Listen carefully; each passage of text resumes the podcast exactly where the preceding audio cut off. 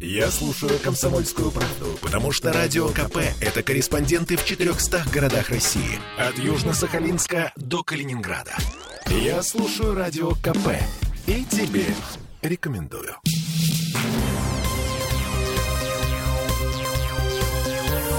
Темы дня. День рождения коронавируса сегодня. Два года прошло с тех пор, как в Китае нашли эту заразу у первого пациента. А в Петербурге начали набирать на работу контролеров QR-кодов. Об Это- этом чуть позже. Да, Олеся Крупанина. И Дмитрий Зеленский. Ну, в общем, а, прямо сейчас цифры. А, В России новый рекорд э, по смертности. 1247 человек э, скончались за сутки. В Петербурге 84. У нас не рекордные цифры. А На пике э, третьей волны. Третьим была у нас зимой, да? Мгм. На пике третьей волны было больше, больше сотни.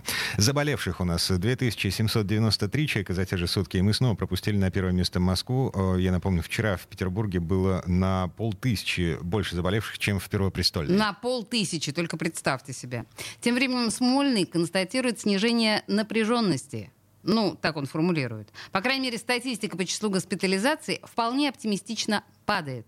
Две недели назад в Петербурге в больницу увозили по полтысячи человек в сутки. Неделю назад по 420. Вчера в ковидный стационар увезли 397 человек. И на сегодня четверть коронавирусных коек свободны. Что касается темпов вакцинации, то за сутки у нас сделали 28 тысяч уколов. В общем, народ напуган перспективой лишиться значительной части нормальной жизни уже с 1 декабря. И на этом фоне в Петербурге появились вакансии контролеров QR-кодов. У нас на связи сейчас должна появиться руководитель отдела маркетинга компании Headhunter Северо-Запад Екатерина Соловьева. Екатерина, добрый вечер. Здравствуйте. Это что, вот прям серьезно, реально принимают на работу проверяльщиков QR-кодов? Да, действительно, в ноябре мы заметили, что по всей России уже порядка 60 таких вакансий насчитывается. А кто это принимает? Вообще, как условия описываются?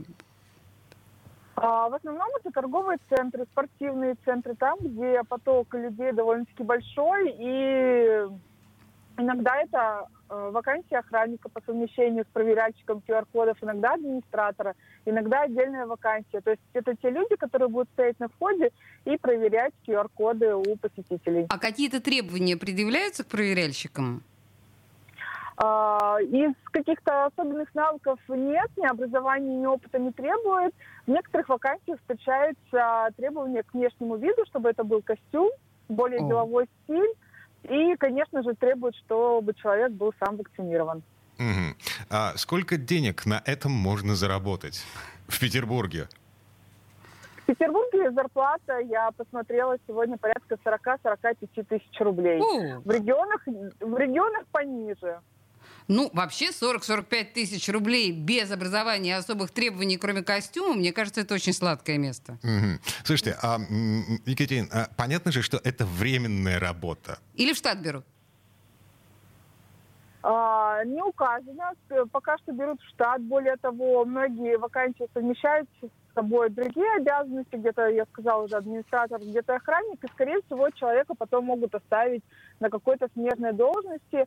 Но там, где только проверяющие QR-кодов, не указано временно или постоянно. Никто не знает, мы не знаем, как будет развиваться ситуация у нас в стране и в мире, поэтому, возможно, это задержится надолго, а может быть, действительно человек поработает какое-то время и придется искать другое место. Мне кажется, что ситуация действительно сейчас выглядит таким образом, что уж кому-кому, а проверяльщику QR-кодов за свою работу беспокоиться не стоит. Это надолго. Мгм. То есть в любом случае надолго. А сколько таких вакансий сейчас в Петербурге? А, В Петербурге около десятка вакансий. Наверное, из крупных э, отметился у нас хоккейный клуб «СКА». О, А, Торговые центры, да, сегодня даже многие это обсуждали, что будут проверять, Есть- будет специальный человек, который будет проверять. Понятно. Екатерина Соловьева была у нас на связи, эм, э, руководитель отдела маркетинга компании Headhunter Северо-Запад. Екатерина, э, Спасибо большое. хорошего Спасибо. вечера. Мне нравится, на самом деле, эта история, потому что ты же понимаешь, что сейчас очень многие театры, например, говорят, или музеи, о том, что старушки, они справляются просто элементарно с тем, чтобы телефон навести на QR-код и понять, что там написано. Это действительно проблема. Их пытаются переобучать, но не всегда получается. А вот этот вот тренд на новых специалистов. Новые проверя- рабочие места. Да, Создание новых рабочих мест. Создание новых рабочих мест, новая спецификация, понимаешь, новые возможности. Это восхищает. Um, что могу сказать по этому поводу? Ну, Дима, если нас уволят с радио «Комсомольская правда», мы знаем, куда мы пойдем. 45 тысяч. Ну, да, это мало, но хоть что-то. Хорошая прибавка к пенсии. О, Господи, не, не дай бог. Ладно, не суть. Um, сегодня, смотрите, стало известно, это к вопросу о QR-кодах, да, uh, с 1 декабря, значит, uh, те люди, которые не успели получить uh, свидетельство, бумажные доказательства или электронные доказательства того, что у них есть иммунитет, ну, короче, им закроют доступ в, большую часть жизни общественной. Вот. Уже 51 уголовное дело возбуждено по подделке QR-кодов в Петербурге Ленобласти. Господи, боже мой, вообще. До суда ни одно из этих дел пока не добралось, но в правоохранительных органах напоминают, что в случае признания вины тем, кто продает поддельные справки и QR-коды, грозит ограничение свободы, принудительная работа сроком до двух лет или колония на тот же срок. За покупку QR-кода все то же самое, только на год. А если владелец поддельного сертификата не только сам заболел, но и спровоцировал по неосторожности массовые заболевания или создал его угрозу. Значит, Уголовный кодекс предусматривает штраф до полумиллиона, нет, до, даже до 700 тысяч рублей. Лишение свободы на срок до двух лет. Если умрет хотя бы один человек э, до пяти лет, лишение свободы, э, штраф до двух миллионов рублей, ну и так далее в прогрессии. Прекрасное совершенно законодательство у нас, но с другой стороны, мне кажется, это справедливо. Если подумать, это действительно справедливо. Темы дня.